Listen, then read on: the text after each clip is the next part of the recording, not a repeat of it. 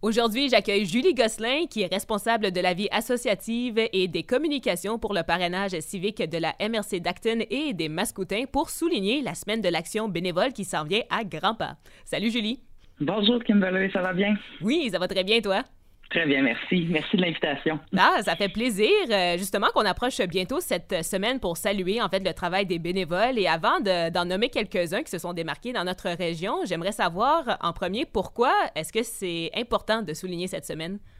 Euh, bien, en fait, c'est l'action, la semaine de l'action bénévole. C'est l'occasion, effectivement, de pouvoir remercier chaleureusement tous les bénévoles. Je prends la parole aujourd'hui pour parrainage civique, vraiment pour souligner leur travail, leur implication. Euh, chez nous, ça se trouve être quand même près de 40 parrains et marraines qui font la différence dans la vie de personnes handicapées dans la région, dans la MRC d'Acton et des Mascoutins, les deux combinés. Euh, puis chez nous, ben, c'est ça, on se plaît à dire que dans le fond, les bénévoles, c'est un peu euh, les super-héros des temps modernes. Mhm. Parce que dans le fond, tu sais, bénévoler, c'est travailler gratuitement pour que la société puisse se porter mieux. Alors, c'est un peu ça le travail de super-héros dans ma tête. Et au parrainage euh, civique, c'est ça. Est-ce que comment est-ce qu'ils s'impliquent dans comment dire soit quotidiennement ou à toutes les semaines, je sais pas trop combien de fois qu'ils s'investissent. Euh, ben, en fait, nous, les bénévoles chez Parrainage Civique, comme je le disais, c'est des parrains et des marraines. C'est simplement des citoyens là, empathiques qui s'impliquent dans la participation sociale de leurs filleuls avec qui ils sont jumelés. José, les jumelles, euh, notre sa chambre de, jumelage là, au Parrainage Civique, elle les jumelle avec des personnes filleules qu'on appelle. Et ces personnes-là vivent avec une déficience intellectuelle, un trouble du spectre de l'autisme ou une limitation mmh. physique.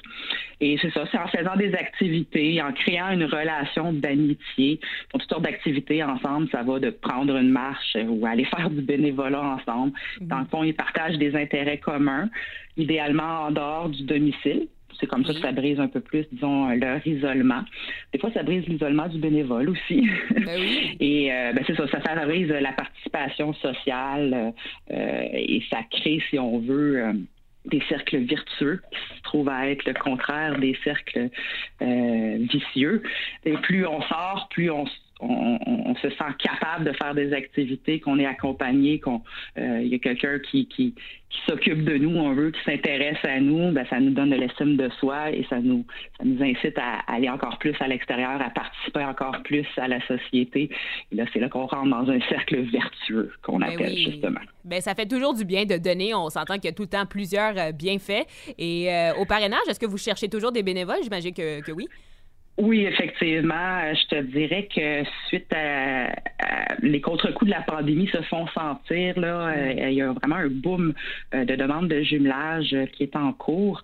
Donc, concrètement, dans la MRC d'Acton, c'est sept fioles qui sont en attente d'un, jumelage.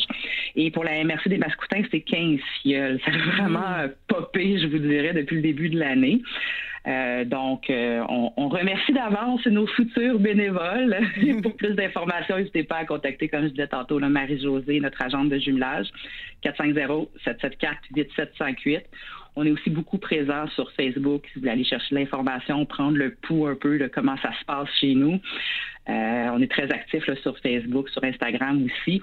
Évidemment, il y a beaucoup d'informations sur notre site web euh, parrainagecivique.org. Ben oui, c'est un beau moment pour commencer d'ailleurs durant la semaine d'action bénévole. Et euh, parlons maintenant de quelques membres que je pense que tu voulais saluer aujourd'hui. Oui, bien, en fait, c'est que depuis quelques années déjà, euh, on est plusieurs euh, organismes de la région d'Acton Vale qui unissons nos efforts pour promouvoir l'action bénévole. Avant la pandémie, on a même eu le temps de faire un ou deux, euh, deux je crois, salons du salon de l'action bénévole. Mhm. ça se tenait, on avait chacun notre kiosque. Ça se tenait au centre d'achat ici à Acton Vale. Et dans, parmi les membres du comité, là, bon, évidemment, il y a nous, Parrainage civique, des MRC d'Acton et des Mascoutins. Il y a aussi la maison de la famille valoise.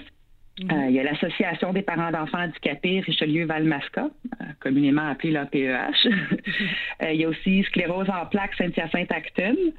Euh, centre de bénévolat d'Actonville, évidemment. Mhm. Euh, et aussi le centre ressources femmes. Là. Alors, ça, on unit de tous nos efforts. Là. Cette année encore, c'est virtuel. L'année prochaine, on a les bonnes chances euh, de, reconduire notre salon de l'action bénévole. On va pouvoir se revoir en, présence.